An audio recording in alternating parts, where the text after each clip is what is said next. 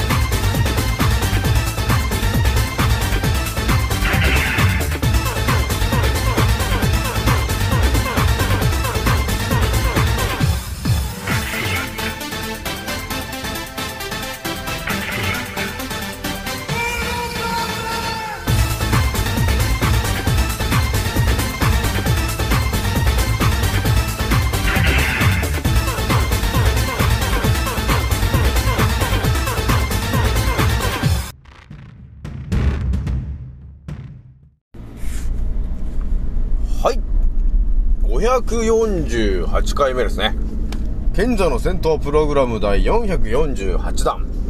始めさせていただきます。創造船オメガ号、宇宙一の名記録マスター、青木丸でございます。今から話すことは、私の個人的見解と、おとぎ話なので、決して信じないでくださいね。はい。ではですね、今回ね、一発目にね、お伝えするのがですね、まあ最近ね、いろいろ考えてる話なんだけど、まあ改めてね、一発目お伝えするとしたらですね、皆さん親孝行ってしてますかという話なんですけど、まあちょっとね、私もね、特に今ね、振り返ってみると、いや、大したことしてなしてきなしてきてないなと、ね、いうことがあったんで、ちょっと青木丸流のね、えー親孝行の話ちょっとしてみようかなというところがあったんですよ。でね、二つ目にお話しするのはですね、まあ私の会社の話だけど、えー、まあね、パートさんみたいな、まあ人がまあ50人ぐらいうちね、うちにはいるんですけど、やっぱりね、このね、コロコロちゃんが始まって、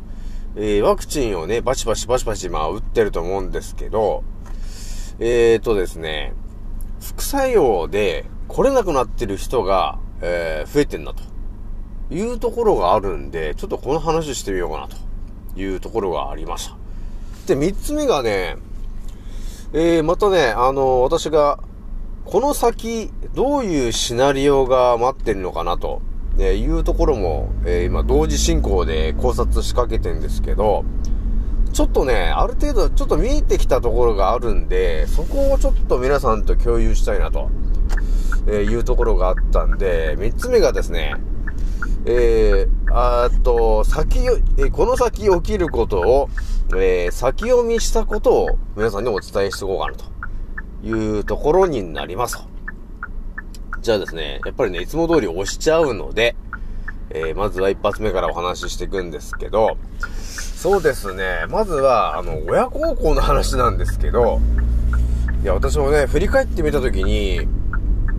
私もね、なんだかんだ若い頃に実家を出て、まあ、ね、えー、なんだかんだいろんなとこに行ってるわけよ。新潟に行ったりとかね。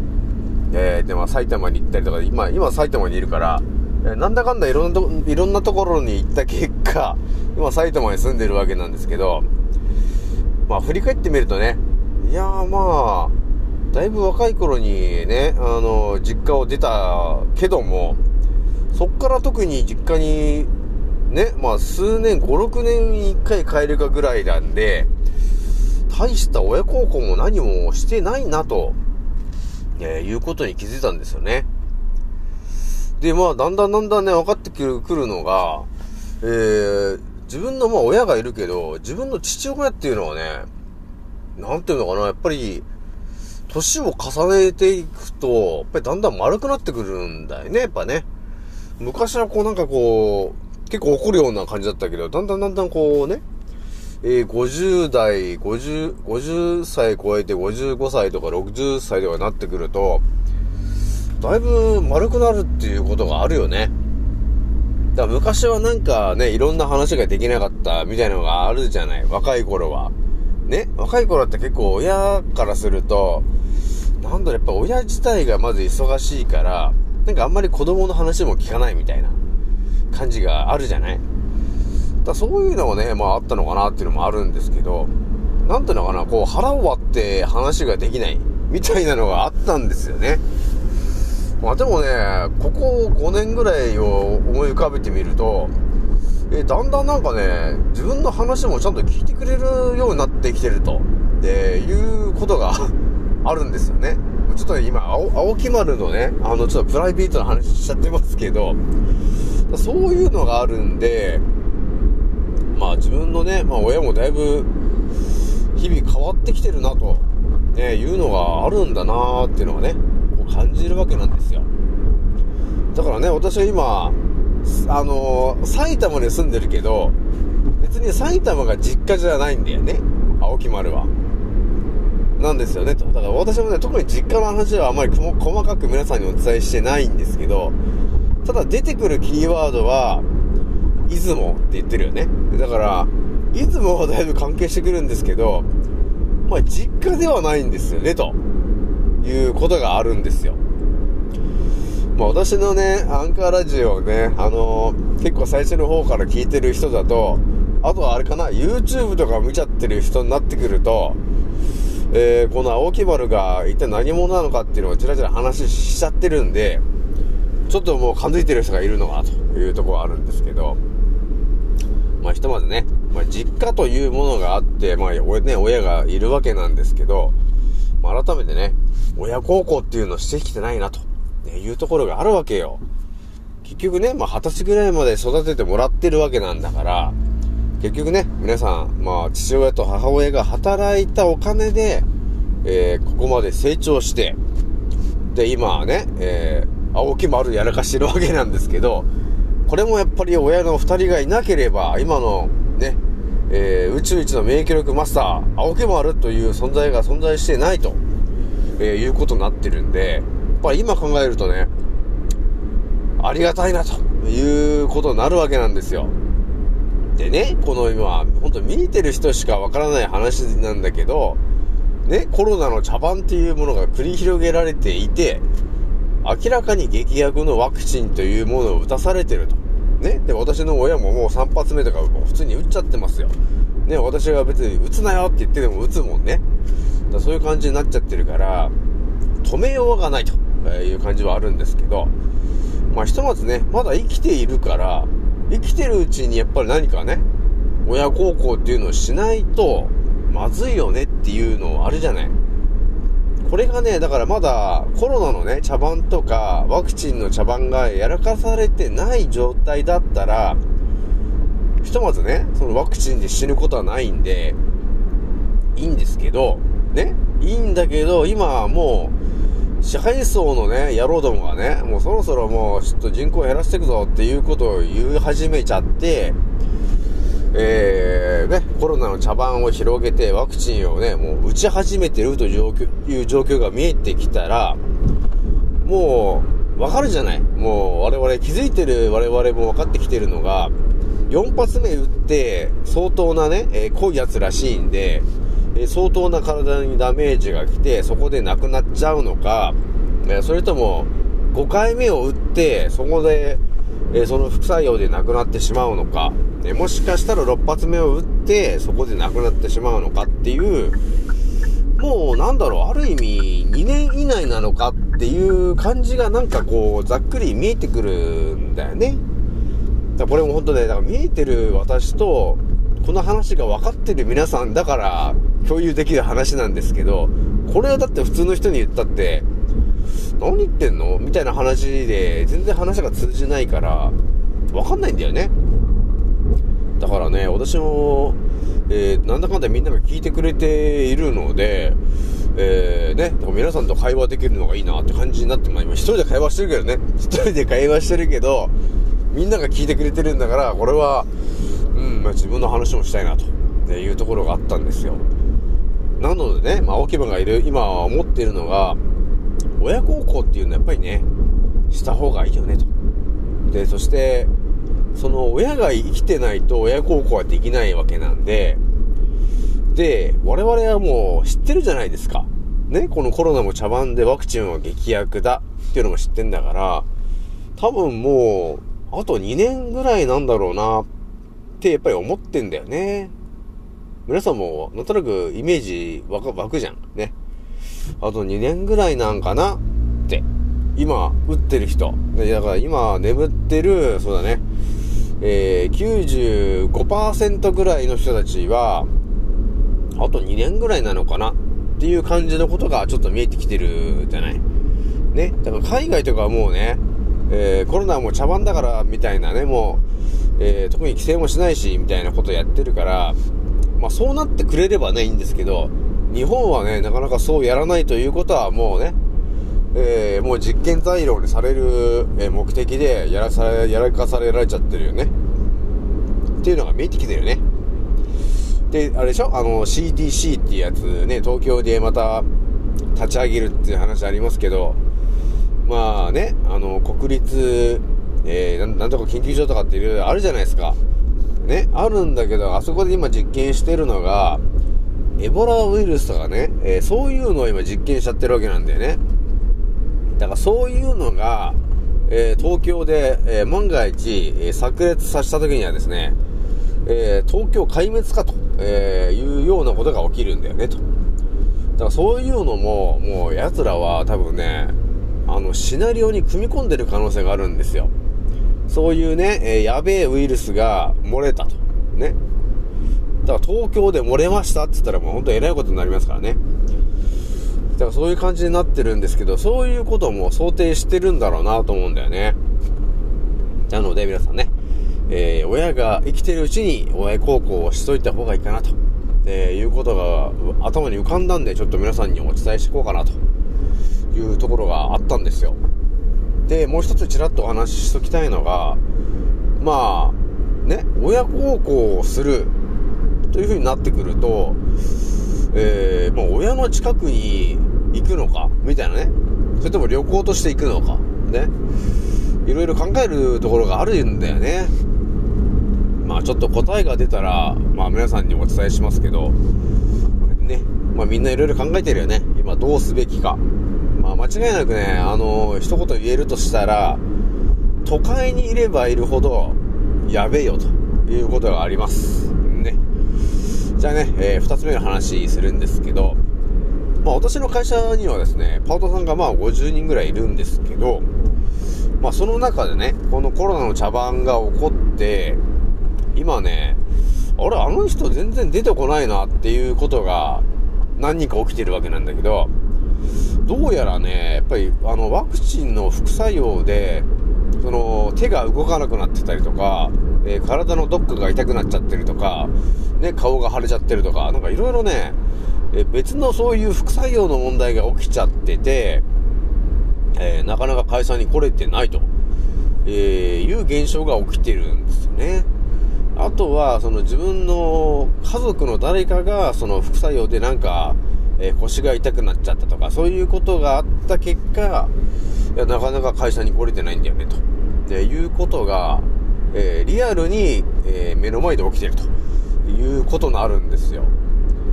だからこれもね、私もね、今の会社に入ってですね、まあこのコロナの茶番が繰り広げる前から入ってるから、まあある程度も言ってたんですよね。もうコロナっていうのは茶番で、ワクチンはただの劇薬なんで、打たないでくださいねっていうのは、ある程度は伝えてましたけど、まあやっぱりね、当たり前と常識のね、えーマインドコントロールが強い方は、全然やっぱ頭に入ってこないで、本当に自ら、あの、打ちに行っちゃうんだよね。まあ、昨日もね、あのあ、明日休みなんですか？つって、あ、出てこ、出てこれないんですか？って話したら、いや、自分の親ワクチン4回目打ちにいか連れていかないといけないんですよ。っていう人がいて、え、打つんですか？あれ、だって劇薬ですよって言ってんのに、いや、打たなきゃダメなのよって言うんですよ。まあ、ひとまずね、えーそういうこともあるのはそうなんだなーっていうしかないんですけど、ね。だからそれで万が一亡くなっちゃったとかって起きた時に、ね。だから本当になんだろうね、最後に気づくのかな、みんな。ああ、ワクチンという、コロナというものがそもそも、ただの風邪だったんだ。で、さらにワクチンというものが、ね、もうファイザーがね、もう、あの、機密文書バンバン出してるけど、どんだけ副作用出てんだよと。ね、その実験の時点で。そういうのも公表されてるんですけど、全然見に、見る気配はないよね。やっぱり眠ってる人たちはね。もう国がね、打ちなさい打ちなさいって言ってるから、あ、打つもんなんだと思って、打ち、打ちに行ってますけど、全然国は副作用の話しないんで、ね、いいことしか言わないんですよね。えー、身の回りの人たちのために打ちましょうとか言ってるけど、もう、もう何言ってるかわかんないよね、ほんとね。ということがあるんですよね。だから、ね、なんだろう、だから今ほんとね、子供たちにもね、自分の子供にワクチン打たせるんで、ちょっと休みますとかいろいろ言ってる人いるんですけど、やっぱり最後に気づくんですかね。ああ、自分のせいで、ね、その自分の子供が副作用でおかしくなっちゃったとか、亡くなっちゃったっていうのが、自分のせいでそうなってるっていうことに、最後に気づくのか、それとも気づかないのかと。ね。で、国が言ってるのはあくまでも自己責任でやれよと、ね、いうことを言ってきてるわけなんで、ほんとなんか、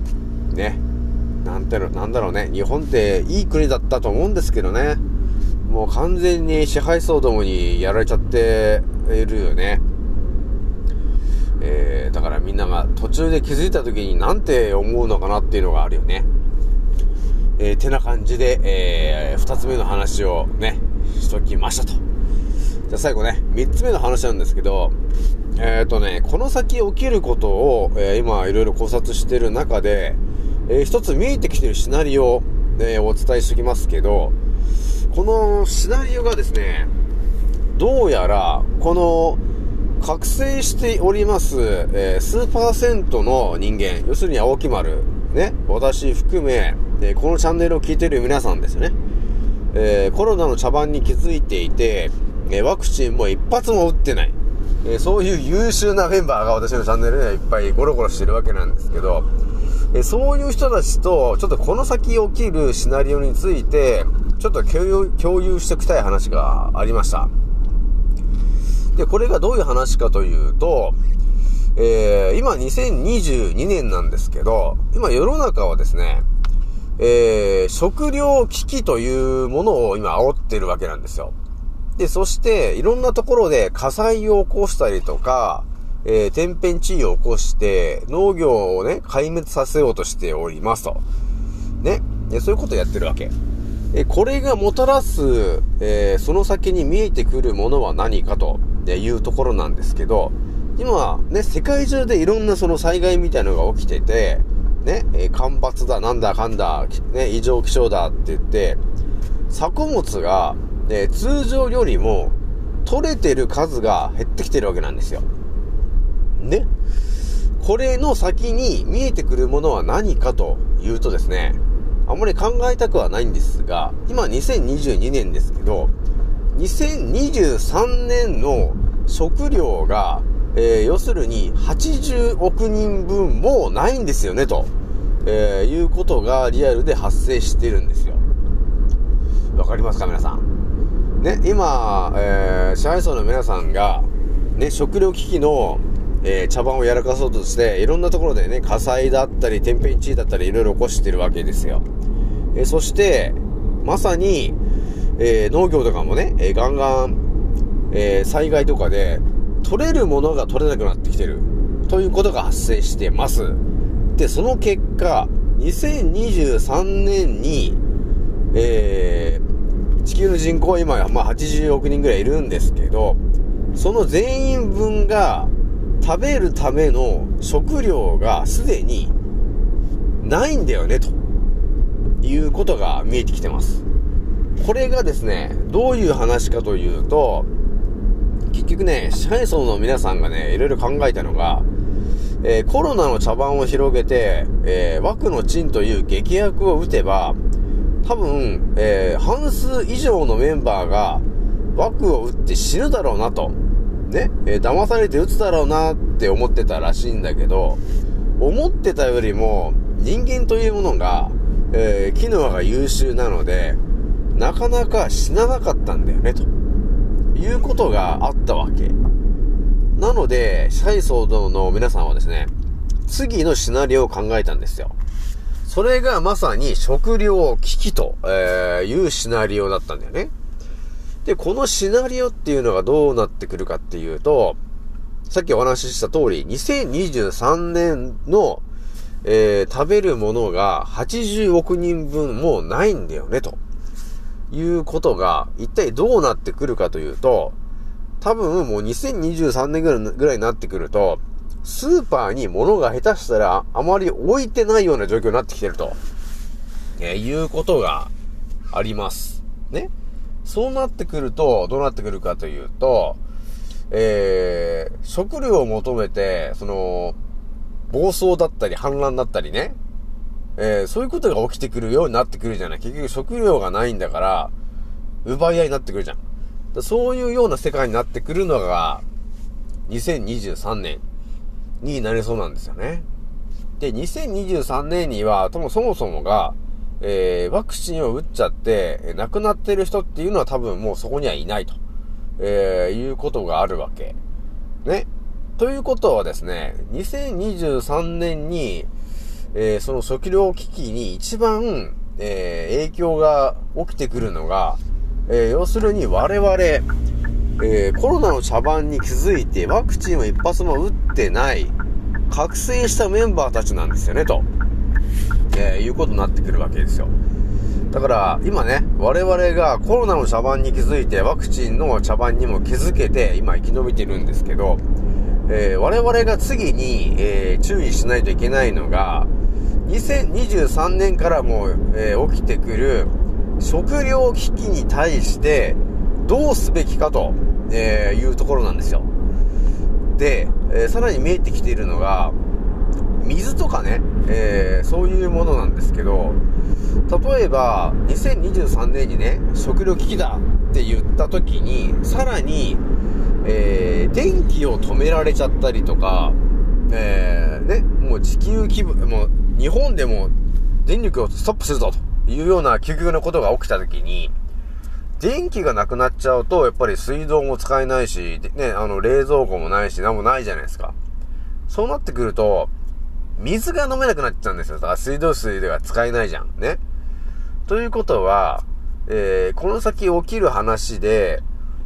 あの、水不足になる可能性が高いんですよ。奴らはね、我々を、あの、餓鬼させるっていうことが、あの、目的の二つ目なんですよね。でそうすることによって、あの、我々をね、えー、メンバーを人数をじわじわ減らしていこうという作戦の二つ目のシナリオなんですよね。その食料危機というものが。なので、それが迫ってきてるっていうところまで、あの、見えてくると、えー、私が皆さんにアドバイスしときたいのが、まあ、前もね、ちらちらお伝えしたんだけど、湧き水とか、そういうもののスポットっていうのが、とても大事になってくるからね、と、えー、いうことがあります。ね。えー、あとは、井戸水。これもとても大事になってきます。ね。だからもう、水道水は基本もう出てこない。くなる可能性が高い。ね。で、あと食料もスーパーに行っても売ってないっていう状況がもう下手したら2023年ぐらいから起きる可能性があるわけよ。だからこれを先読みして皆さんにお伝えしておくとやっぱりね、変わるよね。だから私の知ってる、まあ、メンバーの中でも何人かね、いやもう都会はもうやめて、えー、もう田舎に引っ越しましたと。で、井戸水で、とかね、湧き水とか近くにもあるんで、これはいいとこですよ、という話いろいろ出てきてるんですけど、まさにそれなんだね、と、えー、いう感じが、えー、見えてきてる。ね、だからこれ皆さんにお伝えしておかないとな、というところがありましたと。ね、だから今2022年、今ね、まだ食料がスーパーにあるから、みんな別に、あ、何も起きてないんだって思ってるけど、これ多分下手したらね、11月とかになってくると、あれ？食料が減ってきてるねっていうことになりかねなくなってくるからね。もう多分ね、その頃にはもう遅い状況になってるから、やっぱそれまでに何か手を打っていかないといけないなということがあるよね。今、8月24日なんですけど、ね。これから我々覚醒してるメンバーがどうやって、えー生きていくのか。結構ね、未来で起きることが見えてくると、えー、相当悩むよね。悩むと思うんですけど、当たり前と常識の人は多分今何も悩んでない。ね。悩んで、悩んでるのは本当に、えー今何が起きてるのかっていうのが見えてる人たちだけが悩んでるよね。まあでもね、この先起きることが見えてるんだから、えー間違いなくそこに何かしら関係する未来に関係することを今やっておけば、間違いなく生き残れるメンバーになるよと、えーいうことになるからね。だからこういう話もね、だから知ってる人いないんだよね、と、えーいうところあるんですけど、ひとまずね、今私が、えー頭に浮かんでる話を皆さんにちょっとお伝えしておきましたと。じゃあ一個もう一個お伝えしとくと、えー今ね、国がいろいろ募集してるらしいんですよね。あの国税税務官とか、なんかいろいろ、えー国のなんか、えー組織をパワーアップさせてるらしいんですけど、その裏にあるの何かというとですね、えこれからだから、食料危機とかいろんなことが起きてきた時に、えー国の指示に従わない人たちに対して、えー逮捕したりね、えーなんだかんだ、えそういう、え力を使って、えー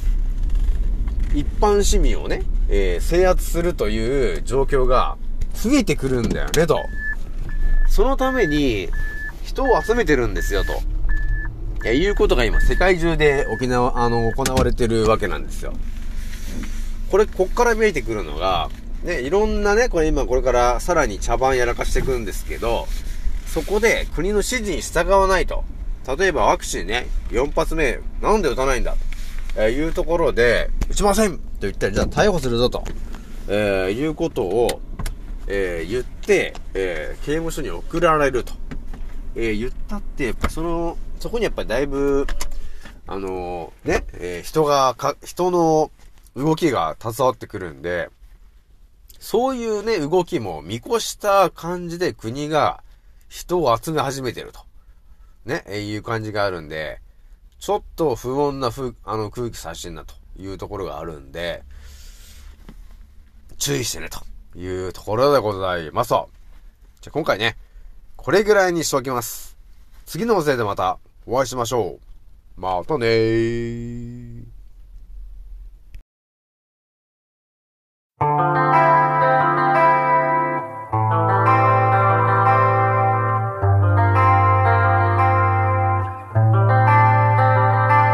So follow me いつも鏡の中にあなたにいつか見た君へ。中で形として終われないなしの人生。俺らみんな代わりのいいね。たまにの人間。